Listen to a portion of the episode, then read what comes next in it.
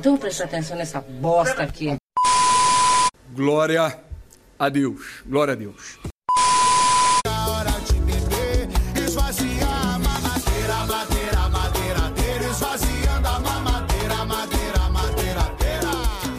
Jovens, jogar de igual para igual e perder é como se tornar o melhor amigo da mulher que você sonha em pegar. Ou seja, não serve pra nada. Começa agora o primeiro episódio da novíssima temporada 2020 de. Futeversivo!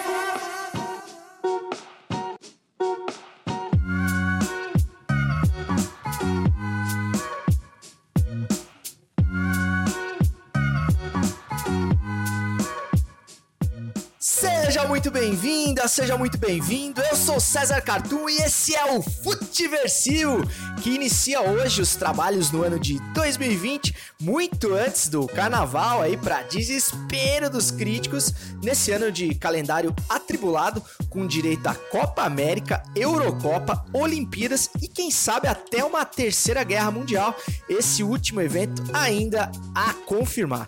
É, a gente, a gente ri disso, né, cara? Mas a gente ri de nervoso. E, e ultimamente tem até me irritado um pouco a, a, nossa incapacidade de levar alguma coisa a sério nesse país, cara. A impressão que dá é que a gente literalmente vai morrer carbonizado, porém fazendo memes, né, cara? A, a necessidade que a gente tem de criar a mais genial piadinha sobre qualquer acontecimento, por mais trágico, por mais nefasto, por mais sério que ele seja, é impressionante, eu me incluo nisso, mas realmente a gente perdeu a capacidade de, de levar qualquer coisa que seja a sério nesse país e no mundo como um todo, né, cara? E eu acho que isso é um dos motivos que tá levando a gente pro buraco. A gente não tá se dando conta do nível catastrófico a que a humanidade alcançou. É, lembremos que para dar início a uma guerra, a gente precisa do quê? Basicamente de um líder megalomaníaco e ressentido aí por uma suposta perda de grandeza, check, mas alguém do outro lado maluco suficiente para poder responder a total falta de empatia com os coleguinhas humanos, check, que as pessoas que vão de fato perder a vida nos campos de batalha numa possível guerra, ou seja, o cenário tá todo desenhadinho, não falta nada.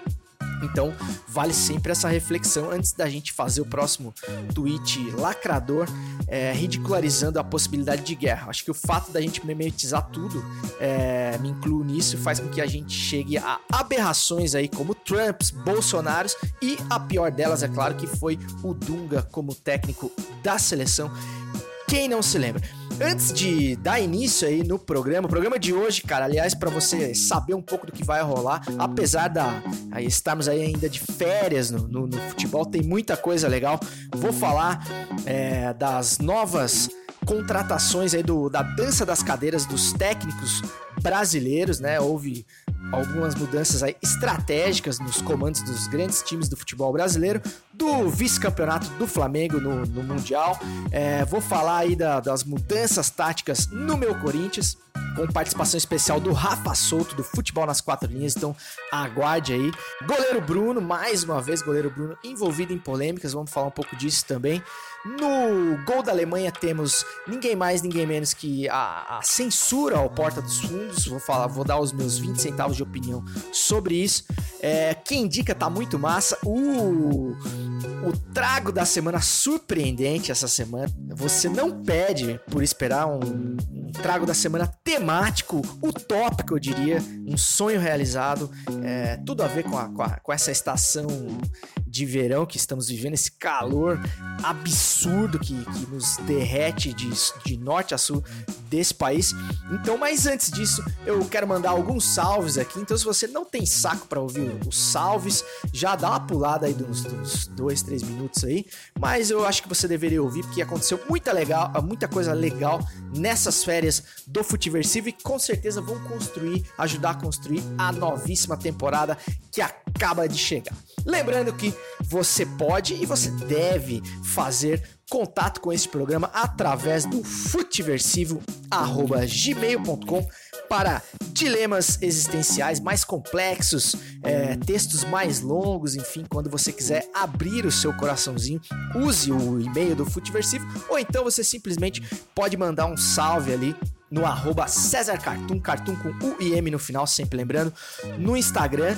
Aliás, essa semana, cara, tive uma, um crescimento aí exponencial no número de seguidores no meu Instagram por conta da publicação do lançamento do clipe desenhado de Mamadeira, o novíssimo hit do verão. A música do Carnaval 2020, certamente ela está fadada a esse destino. Música do meu brother, do meu parceiro, posso dizer isso assim, do Chikungunya, do Desimpedidos, Henrique Pedrotti, uma composição maravilhosa ao lado de Ubirajara do, do Toca Pro Bira, arroba Toca Pro Bira, e eu tive o prazer e a honra de ser convidado para fazer o clipe é, ilustrado dessa música e bombou lá no Instagram, a galera gostou muito e por conta disso ver muita gente começar a me seguir e pessoas que eu convidei para conhecer também o nosso, o seu nosso Futiversivo, então espero que tenha conseguido aí arrecadar novos ouvintes para esta película. Beleza?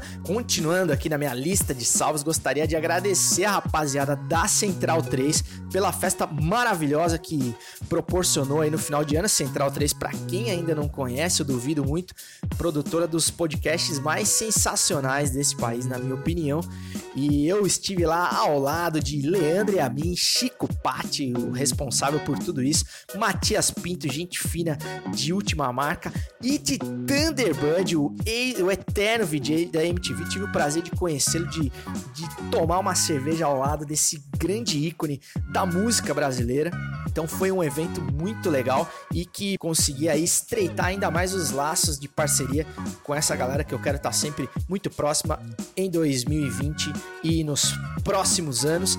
Tive também a honra de ir até os estúdios da Central 3, esse sim um estúdio de verdade, de responsa pude, pude assistir em loco a gravação do último Trivela do ano de 2019, ao lado de Leandro e a. Vitor Birner, o, o Biratã Leal, o famoso livro, e tantos outros, e foi realmente incrível poder presenciar a gravação de um podcast parrudo como o Trivela, que é referência para o futiversivo e com certeza está aí no, no feed, no, no tocador de podcast preferido de todos os ouvintes deste programa. Beleza?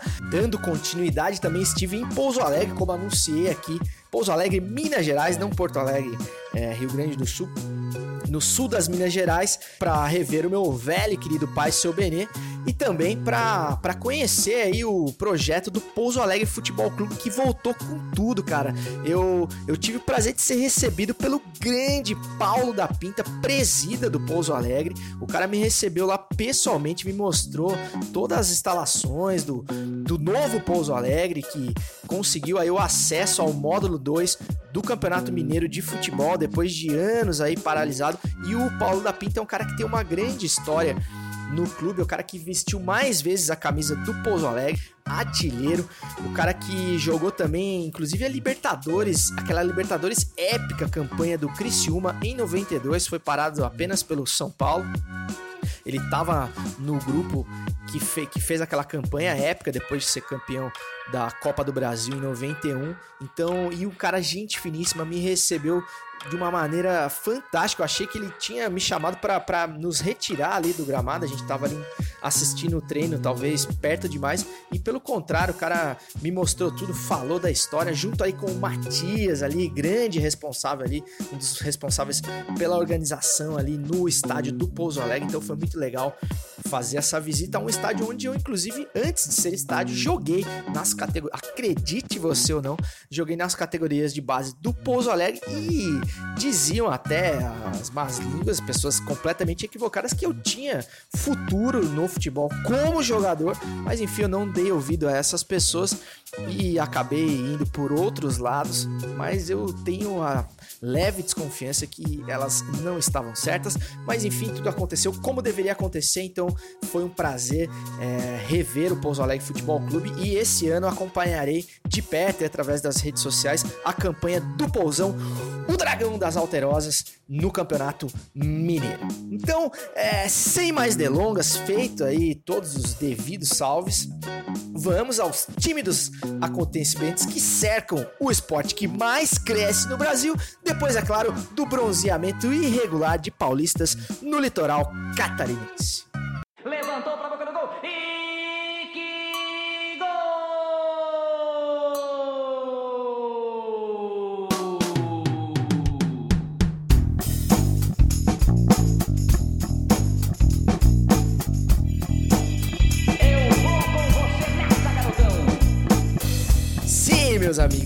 saudade que eu já tava de ouvir a narração épica do mestre, do maior de todos, do imortal Osmar Santos.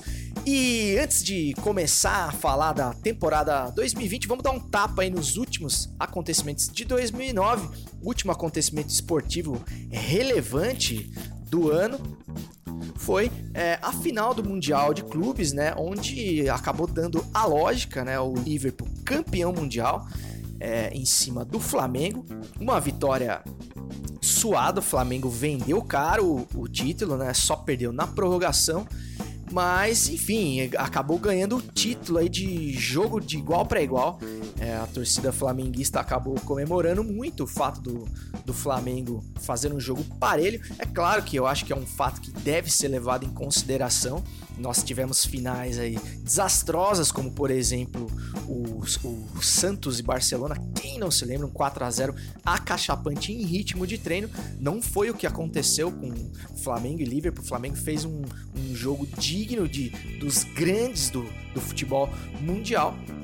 É claro que as duas equipes encaram a competição de maneiras diferentes, mas o Flamengo também é, já estava mais do que satisfeito, vamos dizer assim, com, com a temporada, com o desfecho da temporada para lá de exitosa depois daquela conquista épica da Libertadores. Então, o fato de fazer um jogo muito igual com o Liverpool, um jogo realmente que é para deixar a torcida flamenguista orgulhosa. Acho que acabou sendo suficiente, mas o título não veio, então essa estrela não dá para botar na camisa, né? Então fica até a reflexão aí, né? O que, que vale mais, né? No currículo de um time. Será que é ganhar o Mundial, assim como o Corinthians em 2012, assim como o São Paulo em 2005 na tanga ali, como o Inter frente frente o Barcelona ali na, jogando por uma bola, se defendendo o jogo todo, tendo seus goleiros como melhores em campo ou perder com a dignidade que o Flamengo perdeu jogando de igual para igual. Eu ainda prefiro ser campeão mundial, mas é, realmente o Flamengo fez frente ao Liverpool e o que a gente espera é claro que eu sinceramente, cara, por mais que as pessoas tenham dificuldade de acreditar nisso, eu torci pro Flamengo ganhar o campeonato porque assim como na Copa de 82, né, os defensores do, do futebol brucutu, o do, do futebol volância, é, eles usam a Copa de 82 e o fato do Brasil não ter ganho para justificar a implementação maciça no Brasil do, do futebol da era Dunga, né, vamos dizer assim, da, do que veio depois do parreirismo, que colocou o resultado acima do desempenho e isso para mim foi a grande tragédia do futebol brasileiro. E eu tenho medo que isso aconteça com, com essa nova chance que, que os treinadores, sobretudo os treinadores estrangeiros como Jorge Jesus e o Sampaoli, é, deram né, para o futebol brasileiro se reinventar, aliás, se revisitar. Né? É o futebol, esse de fato é o, o, o futebol, o DNA do futebol brasileiro que estava para lá de esquecido e esse Flamengo com certeza deixa esse legado, né? De, de fazer esse remember do futebol brasileiro como ele é. E eu espero que o fato de não ter ganhado o Mundial é, acabe, acabe não apagando é, os grandes méritos desse time do Flamengo, do Jorge Jesus e de todo o elenco. Tá de parabéns o Flamengo, mas o Mundial não veio, essa que é a verdade. Bom, fora isso, fechando 2019 também, nós tivemos a, a queda né, do, do Cruzeiro para a Série B. O Cruzeiro, com muita competência, conseguiu concluir o projeto Série B 2020, né? Um projeto traçado aí meticulosamente pelos seus dirigentes e caminha aí a passos largos rumo à falência parabéns aos envolvidos aí que fizeram com que um dos maiores clubes do Brasil, uma das torcidas mais respeitadas, um dos times mais vitoriosos, passassem é, pelo, pelo vexame que estão passando e 2020 promete ser um ano difícil, então muita força para você, torcedor do Cruzeiro, porque não vai ser fácil e a chacota vai comer solta. Ainda sobre treinadores, né? Nós tivemos a dança das cadeiras dos treinadores, tão tradicional aí no, no final de cada temporada. E o São Paulo acabou não ficando no Santos e não indo para o Palmeiras também, né? O São Paulo acabou valorizando demais o passe aí. Me parece ainda tá aguardando uma definição no Flamengo, que também vive um momento conturbado ali nos bastidores para ver se o JJ fica mesmo, se não fica. O fato é que o São Paulo tá sem clube, tá quicando aí no mercado e vamos ver o que acontece. E aproveitando essa brecha no Palmeiras, tem o retorno triunfal, quer dizer, triunfal a gente não sabe se vai ser ainda, do Lucha, né? Do, do, do professor Luxemburgo, que uh, se, o, se o Luxemburgo tem um mérito nessa vida é conseguir tirar o máximo, né, de cada resultado que ele, que ele conquista, né? O, o Luxemburgo conseguiu fazer um empate contra o Flamengo, né? Empatar um clássico contra o arquirrival no, no maior portfólio da carreira de um técnico, acho que da história do futebol, né? O, o 4 a 4 frente ao Flamengo, somada àquela preleção poética, né? Aquela preleção lúdica, eu diria, da, né? da, da pica olhando para o céu, fez com que o Luxemburgo já é, voltasse ao mercado aí como um dos treinadores mais prestigiados depois de anos e mais anos no ostracismo. A última coisa que ele ganhou foi o, o Paulistinha de 2008 com o Parmeira de, de, do Mago Valdívia, quem não se lembra, mas depois disso, é, realmente ele acabou aparecendo mais como empresário do ramo das cachaças do que propriamente como técnico de futebol e promete agora é, rememorar aí os áureos tempos de Palmeiras Parmalat. Vamos ver o que ele consegue. Eu acho que o Luxemburgo acaba ainda, é, assim como o Mano Menezes e alguns outros, é, tendo lugar de destaque no futebol brasileiro ainda pela falta de opção, né? A carência de, de treinadores é tão grande que esses caras ainda conseguem grandes salários, grandes contratos. É nisso que o Luxemburgo se fia. Acredito que dentro de um cenário nacional aí, principalmente regional, ele e com um grande elenco na mão, um elenco recheado de bons jogadores, com dinheiro de sobra, como é o do Palmeiras Crefisa. A abundância não vem do clube propriamente dito, e sim do patrocínio, mas com, com toda essa abundância financeira, é provável que o Luxemburgo faça um bom trabalho num cenário nacional, mas enfim, é, até pelas entrevistas negando realmente toda a mudança que o futebol sofreu desde os anos 90, onde ele alcançou o auge da sua carreira, é, eu não acredito que o Luxemburgo possa trazer coisas muito novas, não. É, é, um cara que entende de futebol, a gente não pode negar, mas também é um dos que se recusam a entender que o futebol mudou e que o Brasil ficou para trás. Na contramão do Palmeiras, nós temos o arquirrival e clube do meu coração, clube do qual sou fã, o Corinthians, que apostou no jovem Thiago Nunes, né, o, o sapatênis dos técnicos brasileiros, e ele já chega no Corinthians é, realmente deixando a sua marca, né, com a personalidade forte e com decisões polêmicas. Primeiro, ele dispensou o Ralph, né, cara, multicampeão pelo clube um cara que, só para lembrar, aí tem 437 jogos com a camisa do Corinthians, oito singelos títulos, entre eles a Libertadores de 2012 e Mundial.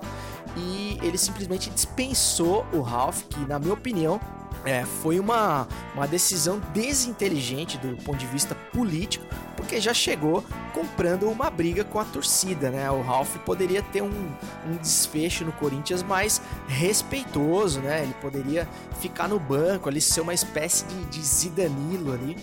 É, poderia ser aproveitado, inclusive do ponto de vista psicológico, é uma figura importante, uma figura marcante, de peso na história recente do, do clube, né? Então acho que não foi nada inteligente essa decisão do Thiago Nunes, mas me parece que isso tem relação, primeiro, com, com aquele com o acidente do final do ano passado que parece ter deixado marcas internas aí maiores do que é, a gente previa. E também com a saída do Ralph em 2017, né, cara? A saída do Ralph em 2017 foi bem conturbada e aquela manobra ali, digamos, com o clube chinês, o todo poderoso Beijing Huan, é, não sei se é assim que se pronuncia, mas enfim, é, se tiver algum chinês aí nos ouvindo que me perdoe, é, quando ele quis sair do Corinthians em 2017, ele acabou ali compactuando com aquele pré-contrato que derrubou muito a multa rescisória e acabou gerando um prejuízo para o clube. Então talvez isso tenha deixado aí algumas sequelas e o Corinthians parece não ter feito muita força para dar um, um final honroso de, de carreira no Corinthians para o Ralf e eu acho uma pena porque todo mundo perde com isso. Então acredito aí que, por exemplo, se os resultados não vierem já num primeiro momento, que é muito possível de acontecer no, no início de trabalho e com uma mudança estrutural aí, tática, drástica, né, que é a que pretende fazer o Thiago Nunes e que todo mundo espera dele, não é mesmo? O Corinthians não quer mais jogar, ninguém quer mais que o Corinthians jogue do jeito que vem jogando. Então isso pode ser cobrado dele, né? É algo que pode pesar aí numa possível pressão da torcida em caso de resultados desfavoráveis, sobretudo aí no início da jornada do Thiago Nunes. Outra decisão polêmica foi a de mudar, por exemplo, o Danilo Avelar de posição, né? O latera Danilo Avelar que viveu o céu e o inferno dentro do Coringão foi trazido para a zaga, né? Teve uma mudança aí de posicionamento e isso causou um, um estranhamento na torcida, mas como pude apurar, era algo que já o nosso querido Danilo Avelar, Danilo Avelenda, já sabia de antemão e uma mudança que agradou o agora zagueiro do Coringão. Inclusive, para falar com mais propriedade sobre o assunto, eu solicitei o meu grande brother Rafael Souto, fundador do Futebol nas Quatro Linhas, um dos maiores canais de YouTube do Brasil, ao lado de Léo Sul e o Havaiano da Moca e de Bruno Carneiro, conhecido hoje mundialmente como Fred do Desimpedidos. E além desse currículo, que já não é pouco, o Rafa trabalha diretamente com o Danilo Avelar com ali cuidando da imagem do Danilo Avelar, das redes sociais e tudo mais. Então eu solicitei ao Rafa que trouxesse algo diferente do que nós já sabemos pela grande imprensa, alguma coisa aí de bastidores, exclamação, como diria o grande Avalone, sobre o caso e ele prontamente me respondeu. Então solta o áudio do Rafa aí sobre o Danilo Avelar. Fala Cezão, tranquilo? Prazer inenarrável participar do seu podcast. É... A gente estava conversando até em off né, sobre o Danilo Avelar. Eu trabalho com ele há algum tempinho. Eu e algumas, eu e outras duas pessoas fazemos a gestão e o gerenciamento das redes sociais dele, a produção de conteúdo, planejamento e tudo que envolve esse aspecto da carreira, da imagem dele. É... Eu particularmente vejo com bons olhos essa movimentação dele da lateral esquerda para a zaga. É, a gente já estava até falando em off sobre isso. Eu vejo isso de uma maneira positiva por alguns aspectos. Primeiro, ele é alto, ele tem uma boa velocidade para um zagueiro, é, ele cabeceia bem, tem boa impulsão, tem noções defensivas, uma vez que ele jogou na Itália, ele jogou no Torino e no Cagliari, e lá, como todo mundo sabe, tem uma preocupação defensiva bastante grande, então ele passa uma noção nessa posição do campo que aqui no Brasil nós não temos. Então, lógico que vai ter ali um período de, de amadurecimento, de experiência, que o Thiago Nunes está ciente. É, e com certeza é um treinador promissor e viu, viu o potencial no Danilo. Acho que isso é o primordial, é o principal. É o treinador acreditar no jogador. E aí, obviamente, o jogador vai comprar o barulho do, do técnico e a tendência é que o Corinthians tenha, é, com, tenha sido presenteado com reforço interno, né? Não foi alguém ali que precisou vir de fora. É alguém que já tem noção do que é o Corinthians, até porque ele é corintiano, é, já sabe como que é vestir a camisa e vai ganhar uma nova oportunidade de fazer o seu nome no Corinthians, né? É, eu sou suspeito para falar, eu gosto muito dele. É, como eu falei, eu trabalho com ele e eu, eu sei do caráter e da, da, da, pessoa que é o Danilo. Então eu torço muito, torço duas vezes, né? Torço para que ele se dê bem na posição e que ele continue construindo uma história bacana no Corinthians. É isso aí, grande Rafa Souto, muito obrigado aí pela moral que você me deu por falar com o Futiversivo, é, trazendo esse relato aí valioso de quem tá ao lado do jogador, inclusive é, junto com Rafa Souto, Léo Sui, Menino Eleven e grande elenco, temos projetos ambiciosos para o 2020 do futebol nas quatro linhas, um retorno triunfal aí está em curso, então aguardem próximas notícias no, nos meandros do YouTube. E nada, nada como ouvir um relato de quem tá ali do lado do jogador, né? A gente pôde ver que o Danilo Avelar viu com bons olhos essa mudança, né? É, eu não imaginava que, que ele tinha, que ele já sabia disso e o cara viu como uma oportunidade de mudança de status. O Danilo Avelar sempre foi um cara muito profissional, né? Um cara muito sério e eu desejo que ele tenha todo sucesso aí nessa nova função e todo torcedor corintiano também, beleza? É... Mudando um pouco de assunto agora, vamos falar dele, goleiro Bruno. O grande goleiro Bruno que pra, pra surpresa de zero pessoas é, acabou causando aí mais uma polêmica essa semana um assunto aí que transcende um pouco o futebol e vai para a área mais criminal, diria assim, né? Já que essa semana repercutiu demais a declaração da jornalista e apresentadora do Globo da Globo Bahia, Jéssica Senra, sobre a possível contratação do goleiro Bruno pelo Fluminense de Feira de Santana. E antes de comentar mais sobre o assunto, eu também gostaria que você, raro ouvinte do Futiversivo, ouvisse as palavras da Jéssica. Uma pessoa que cometeu um erro, que já pagou por ele em termos judiciais, precisa poder refazer sua vida. E legalmente não há nenhum impedimento para que ela exerça qualquer profissão para a qual esteja habilitado. Mas no caso do feminicida Bruno e a profissão de atleta, eu quero questionar você que está aí do outro lado. Isso é moral? Desejamos e precisamos que pessoas que cometem crimes tenham a possibilidade de refazer suas vidas. Mas diante de um crime tão bárbaro, tão cruel, poderíamos tolerar que o feminicida Bruno voltasse à posição de ídolo que mensagem mandaríamos à sociedade? Atletas são referências para crianças, para adultos, são ídolos. Contratar para um time de futebol um assassino, homem que mandou matar a mãe do seu filho, esquartejar, dar o corpo para os cachorros comerem, é um desrespeito. É um desrespeito a todas nós mulheres. É um desrespeito a todas as crianças e adultos que cresceram sem mãe por causa de homens desprezíveis que tiraram a vida de mulheres. É um desrespeito a toda a sociedade, um país em que 12 mulheres são mortas todos os dias. E mais, colabora com a ideia de que matar mulheres é permitido. Desde que você compra a sua pena, ou parte da pena, como é o caso de Bruno, depois pode viver sua vida normalmente. Não, gente, não pode. Para os sociólogos que estudam a sociedade, o medo da punição é só uma das formas de prevenir crimes na nossa sociedade e não é a mais eficaz. A reprovação, o medo da exclusão da sociedade, a culpa, a vergonha, a autocrítica são mais poderosos que o medo da pena. Assim, quando a gente condena judicialmente, mas tolera socialmente a convivência, o recado dado é que aquela atitude não é tão grave. Portanto, na minha visão, o feminicida Bruno pode e deve voltar a trabalhar, refazer sua vida, mas não uma posição de ídolo não alçado socialmente a uma posição de admiração.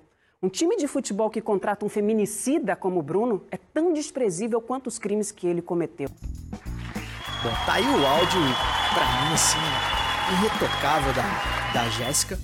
É, é, claro que a minha tendência é concordar em gênero, número e grau. Essa é a minha opinião pessoal sobre, sobre a declaração dela. Eu concordo muito com isso. Mas é, o primeiro erro, ao meu ver, é na própria lei, né? Que, que faz com que um cidadão desses, com uma psicopatia evidente, volte ao convívio social, né? Será que um cara desse tem de fato condições de, de conviver em sociedade novamente? Eu não sei, eu tenho sérias dúvidas. Um cara que, que mata a mãe do próprio filho, grávida, e dá um desfecho é, canino, digamos assim, pro, pros restos mortais da mãe do próprio filho. Será que um cara desse tem tão pouco tempo depois, cara? Porque faz muito pouco tempo que isso aconteceu, tanto que o Bruno ainda vai. ainda tem tempo de, de voltar como atleta profissional, ou seja, não, não se passou tanto tempo assim da, da prisão dele. Então será que o cara já tá em condições de conviver em sociedade novamente, esse para mim é o erro mais grave.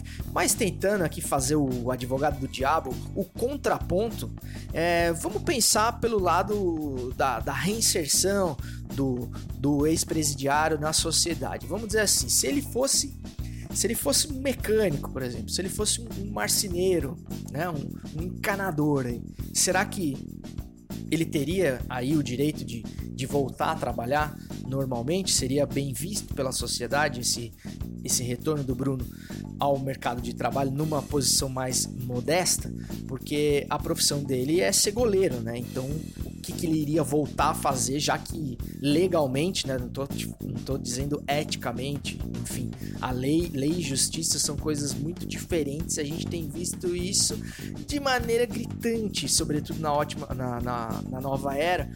Mas o fato dele ser idolatrado não seria um problema muito mais de quem idolatra do que do próprio Bruno, do idolatrado, né? Dessa cultura da celebridade a qualquer custo que, que bota e bota qualquer custo nisso, enfim, é o fato de ser uma pessoa conhecida, não importa o motivo, por mais é, bizarro, por mais nefasto, mais ah, eu não tenho nem palavras para descrever o que esse cara fez, ou que outras pessoas como Susan von Richthofen, enfim, fizeram. Isso acaba alçando essas pessoas a um posto é, de celebridade, de, de ficar conhecida, de, de, de tirar foto. É, é, muito louco isso, mas é o que acontece. Então fica essa reflexão, né? Será que ele só não gostaria de voltar a jogar futebol? Enfim, e a parte da idolatria, da, refle da enfim, da repercussão positiva de um retorno dele do futebol fica para quem torce, né? Enfim, parece que a decisão até de, de se contratar o goleiro Bruno já foi revogada por conta da repercussão não só desse áudio da Jéssica, dessa dessa matéria da Jéssica, mas por conta que pega muito mal, né, para qualquer clube que que atrele a sua imagem a um cidadão desse, né? Por muito menos, outros jogadores foram limados aí do, do convívio profissional do futebol, por exemplo, jogadores como Jobson, enfim, tantos outros que têm problemas de saúde, né? Que não tem nada a ver com o que o Bruno fez. Eles já foram, enfim, já tiveram suas carreiras prejudicadas, clubes já não quiseram atrelar sua imagem a desses atletas, mesmo sendo caso de saúde e não um caso criminal e um crime tão bárbaro como foi o do goleiro Bruno. Então vamos, vamos aguardar aí para ver se o Bruno consegue retomar a sua carreira ou se ele vai ficar é, justamente né, marcado por um crime que, que não tem perdão, cara. Infelizmente, o que esse cara fez realmente, por mais cristãos que sejamos, realmente esse cara vai ter que conviver com essa marca, até porque a família da pessoa que ele matou, da, da vítima, conviverá igualmente com essa marca sem ter tido o direito de escolha diferente dele. E falando em reflexão, vamos agora para o quadro que celebra os subsequentes episódios de vergonha alheia que esse país é submetido dia após dia, semana após semana, o 7 a 1 moral que insiste em nos assombrar.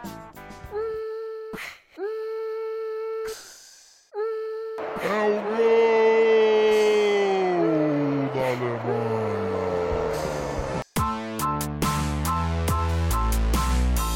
Justiça do Rio de Janeiro determina que especial de Natal do Porta dos Fundos seja retirado do ar. Só que não, kkk. Bom, antes de continuar, eu preciso atualizar a informação do sempre pertinente repórter GPS para dizer que essa liminar, essa decisão liminar, ou seja, essa decisão provisória, já foi devidamente derrubada pelo STF numa canetada ali do Toffoli, mas é claro que isso ainda vai dar muito pano para manga. Então, continuando aqui a decisão liminar, a primeira, no caso, provisória, atende a pedido feito pela Associação Católica Centro Dom Bosco de Fé e Cultura, mérito da ação ainda a ser analisado. O desembargador, guarde bem este nome, Benedito Abicair, da Sexta Câmara Civil Câmara Civil do Tribunal de Justiça do Rio de Janeiro acatou em uma decisão liminar um pedido de, da Associação Católica Centro Dom Bosco de Fé e Cultura que, em primeira instância e durante plantão judiciário, ou seja, depois do, do expediente normal, na, na chamada surdina, havia sido negado. O desembargador é o mesmo que absolveu, veja você, Bolsonaro, já melhor Jair se Bolsonaro, num caso de homofobia anos atrás. O Bolsonaro era réu por ter tido, ter dito, né, para quem não se lembra, ao extinto programa CQC da Bandeirantes, que não teria, abre aspas, não teria filhos gays porque os seus tiveram uma boa educação, fecha aspas. Quer dizer, pouco tendencioso, graças a Deus aí, o seu Benedicto, o desembargador, e ele alegou que essa medida seria preventiva por conta do atentado que o Porta dos Fundos sofreu, atentado à bomba dias atrás. Ou seja, isso é que é pior, porque ele pune justamente quem sofreu a agressão, quem sofreu um ataque terrorista, que isso se não for um ataque terrorista, não sei o que que é, ele, ele, ele pune quem sofreu a agressão com censura. Ou seja, a, a produtora do Porta dos Fundos, para quem é, estava em Marte nas férias e não, e não, viu ainda, sofreu um atentado à bomba é, e que ninguém falou nada, né? Eu não vi nenhuma declaração do Bolsonaro. O Bolsonaro que é tão radicalmente contra o terrorismo, né? Prontamente foi lá lamber o saco do Trump quando ele fez uma das maiores cagadas da história recente da humanidade. É, mexendo com quem não devia lá no Irã, enfim, isso já é um outro assunto. Mas imagine se um templo da. Imagine você se um templo da Assembleia de Deus, por exemplo, fosse atacado a bomba, o que, que não aconteceria nesse país, né? E o mais triste, ligando um caso a outro, né? A, a interpretação aí do desembargador, é, só aconteceu porque o especial desse ano do Porta dos Fundos, você goste ou não do Porta dos Fundos, ou você entenda que, que as piadas são pesadas ou não pesadas, essa, essa retaliação só aconteceu porque o Porta dos Fundos nesse ano retratou Jesus como gay, o que para essas pessoas é uma ofensa, ou seja, é pejorativo que alguém seja gay. E esse é o erro é, primordial dessas pessoas, né? Em outros anos, lembre você, o especial do Porta dos Fundos de Natal sempre é polêmico, sempre é, acaba satirizando essa coisa da, da religião e, e da Bíblia e tudo mais, da, dos textos bíblicos que geram é, contradições na cabeça de qualquer pessoa, né? Todo mundo já se perguntou, putz, mas peraí, né, cara? Filho, Jesus é filho de Maria, mas Maria é virgem, aí o filho não é de José, o filho é de Deus e tem a Maria Madalena, enfim, todo mundo já já se fez essas perguntas, mesmo que mesmo o mais católico dos ouvintes desse programa já se fez essas perguntas, e o que eles fazem é levar isso à tona e fazer sketches é, putz, cara, que eu diria é, completamente inofensivas para quem para quem tem um mínimo de senso de humor acerca é, da, da religião, né? Quem tem uma fé inabalável, cara, sinceramente não, não deveria dar bola para esse tipo de, de piada, enfim, por mais que considere de mau gosto, você pode simplesmente não consumir o conteúdo do Porta dos Fundos, até porque eles não têm a menor intenção de mudar a cabeça de ninguém, de, de negar a fé de ninguém, eles simplesmente estão tirando a onda deles e estão gerando reflexões que, é, feitas as devidas pontes com as sociedades atuais, é, trazem coisas muito interessantes, então você pode tirar um bom proveito desses especiais, sim. Mas enfim, é, o fato é de que quando Jesus foi colocado como gay, e se você levar o pé da letra, vamos pensar que na Bíblia não tem nada que diga de nenhuma relação amorosa, sexual de Jesus Cristo, do, do, filho do nosso Senhor, nem do ponto de vista heterossexual, nem do ponto de vista bissexual, pansexual, ou seja, ele poderia ter sido homossexual, sim, senhores, mas enfim, não há lá nesses registros nenhum fato que diga que Jesus de fato não foi homossexual. E se ele fosse, não haveria problema nenhum, não, não tiraria nenhum mérito das coisas maravilhosas que esse ser é, incrível, insubstituível, fantástico fez quando por aqui passou. Mas o que pega aí é se a gente se, se retratasse Jesus como putanheiro, como um cara machista, como um cara pegador, como um cara drogado é, as pessoas se incomodam muito menos do que o fato de dele ter sido retratado como gay. E isso, mais uma vez, denuncia o preconceito escandaloso, a homofobia tóxica que afeta é, a muitas pessoas nesse país, sobretudo esses fanáticos religiosos que em nada ajudam. E eu tenho certeza que o nosso Senhor, é, onde ele estiver agora, ele deve olhar isso com olhos e dizer assim: perdoai-vos, eles não sabem o que estão dizendo. E como os casos de censura vêm se somando, sobretudo na nova era, esse com certeza é mais um gol da Alemanha e eu não tenho dúvidas que na semana que vem e na outra e na próxima não faltarão temas para preencher este quadro triste assim.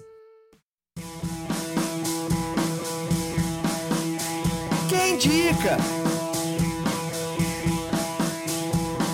Chegando, quem indica quadro que tem a petulância, que tem a pachorra de dizer o que, que você vai ler, o que, que você vai assistir, o que, que você vai ouvir.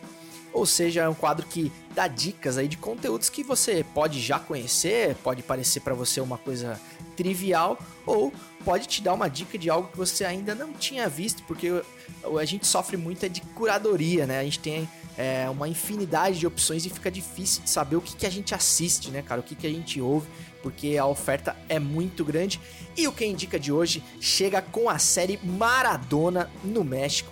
A, uma nova série aí da, da Netflix entrou no ar no meio de dezembro, talvez vocês ainda não tenham visto, é, que mostra a trajetória do Dieguito como treinador do Dourados de Sinaloa, que é um clube da, da segundona mexicana, com série em Culiacán, simplesmente Culiacán, cidade conhecida por ser centro de operações de um dos maiores cartel, cartéis de, de drogas da, da, da, América Latina, ou seja, é, é uma relação aí conturbada, né, do, do Diego Maradona, que tem uma relação com drogas aí, de uma vida inteira além do futebol. Essa série de, de são sete episódios, uma série muito boa que fala dessa chegada do Maradona para treinar esse clube né, desconhecido lá do México e toda a relação dele com a comunidade, a desconfiança de muitos, né, de grande parte da opinião pública da comunidade com a chegada, com essa possível relação do Maradona com os líderes do tráfico, enfim, é, todo mundo tinha muito medo que isso pudesse trazer coisas ruins tanto para o clube quanto para o próprio Maradona, né? Que realmente teve uma vida, não só a carreira, mas como uma vida muito atrapalhada por esse por essa doença, né, cara? Por essa adicção dele com, com drogas, enfim, com a cocaína e tudo mais. Então, realmente era uma relação que tinha, tinha muita chance de dar errado. Mas, enfim, o fato é que ele vira treinador do clube e o clube começa a ter uma reação é, impressionante no campeonato. Era o lanterna do campeonato e ele consegue dar um gás na rapaziada lá. E, assim, coisas que me chamaram muito a atenção, né, cara, nesse seriado. É, primeiro, a, a, a, debilidade física né, de um dos maiores atletas, de um dos maiores jogadores da história do futebol, né? É meio, é meio deprê, assim, você vê o Maradona quase, praticamente não conseguindo andar, cara, não conseguindo parar sobre seus sofridos joelhos, que tanto sofreram ao longo da carreira, né? Um cara que apanhou muito num tempo onde não haviam 20 câmeras em cada campo, então ele apanhava pra caramba. É um cara que não fugia da porrada, o estilo de jogo dele era do confronto, além da técnica refinadíssima naquela canhota inigualável e a capacidade divina, de fato, dele mudar as coisas, cara, simplesmente com a sua presença, porque você não consegue ver ali ao longo do seriado, tem muita coisa de, de vestiário ali, de preleção, é, ele não tem é, realmente grandes grande, grande refinamento tático, né, cara? A, a, coisa dele é mais no motivacional mesmo e simplesmente da presença, cara. O que ele consegue fazer no ânimo daqueles jogadores, jogadores, né, realmente humildes, jogadores de médio para baixo porte, né? Não tem nenhum grande craque no time, mas realmente a presença de um verdadeiro deus vivo do futebol faz com que aquele time tenha uma reação surpreendente e o desfecho disso você vai ver em Maradona no México a relação do Maradona com o próprio México, né? Uma coisa mágica também, porque foi lá realmente onde ele subiu aos céus no mundo do futebol, levantou a taça da última Copa do Mundo é, conquistada pela Argentina. Realmente ele volta ao México triunfalmente para comandar o time do Dourados. Então vale a pena você dar uma, uma chance aí para Maradona no México. É uma série muito legal que eu tô assistindo com grande empolgação. Bom, e, falando em México, o México mundialmente também conhecido por suas comidas calientes, apimentadas, aqui também tá quente pra caramba, tem um sol pra cada um nessa Florianópolis. E esse calor todo nos lembra do que mesmo? do que mesmo? Eu acho que ouvi a palavra cerveja.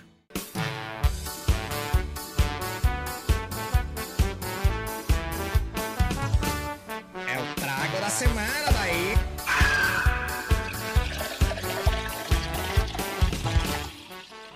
Chegando, trago da semana, trago dessa semana totalmente inusitado, mas que vale a pena demais, sobretudo nesse calor desértico que faz no Brasil. Duas opções gastronômicas para refrescar o calor viraram em 2020 um único produto: picolé de cerveja.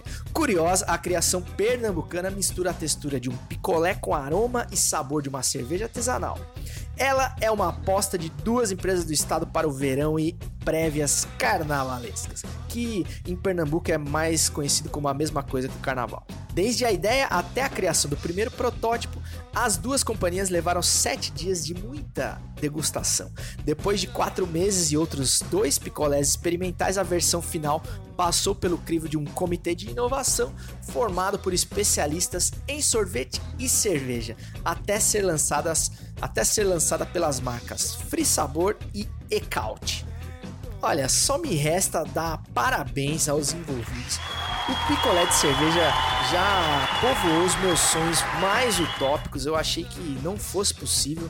É, eu, eu, sempre perguntei por que, que, ninguém nunca pensou nisso, ou enfim, se alguém já tentou fazer, eu não me lembro, de maneira de escala assim é, industrial mas realmente eu espero ansiosamente para poder provar o picolé de cerveja. Imagina um picolé IPA de cerveja no calor de Recife, subindo as ladeiras históricas de Olinda, como eu gostaria de estar lá nesse carnaval. Infelizmente, acho que não vai ser possível para poder provar essa invenção em loco. Então, se você é de Pernambuco aí, quem sabe está ouvindo o Futiversivo já provou, já degustou o picolé de cerveja, mande seu relato aí para o futiversivo@gmail.com ou para o arroba César Cartoon lá no Instagram, dizendo o que você achou dessa maravilha. Bom, e vamos chegando, cumprindo a primeira etapa aí desse ano de 2020, chegando ao final desse primeiro futiversivo da, da nova década, né?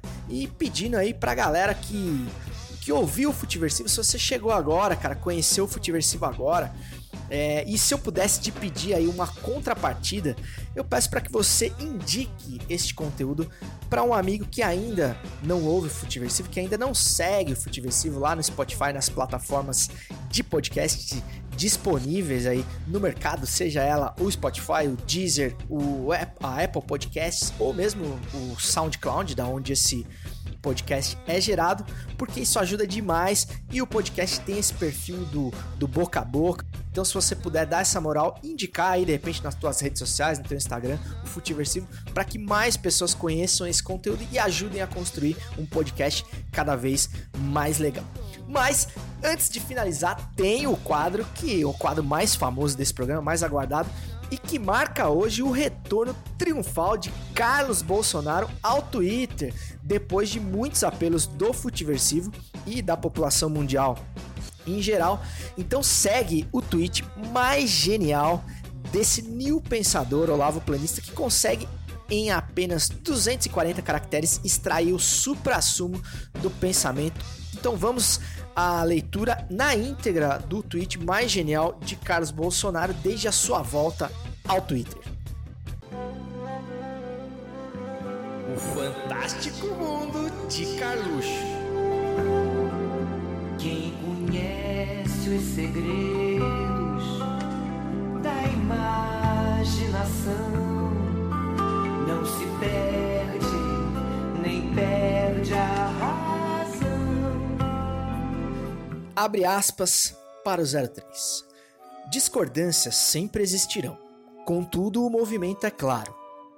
Os zeros do novo, junto dos calças encravadas e grupelhos bancados, tentam criar o apocalipse onde não existe. Exclamação. São inteligentes e usam a aproximação até mesmo com o PT para criar desgaste pleiteando a volta das tesouras. E fecha aspas. Bom, e se você, assim como eu, não entendeu uma palavra, uma, uma formação de frase desse tweet de Carlos Bolsonaro, não se acanhe, porque realmente é difícil alcançar o, os níveis né, de, de, de filosofais, enfim, desse pensador da nova era, desse ícone do Olavo Planismo. Então, a genialidade de Carlos Bolsonaro é realmente impressionante, impressionante com C. Então só me resta abrir os trabalhos de mais um final de semana desse verão 2020, desejando que você não seja um dos reservistas convocados para a próxima guerra. Até semana que vem, tamo junto para mais uma temporada e segue o jogo! Lembre-se sempre que Deus está do lado de quem vai vencer. lost.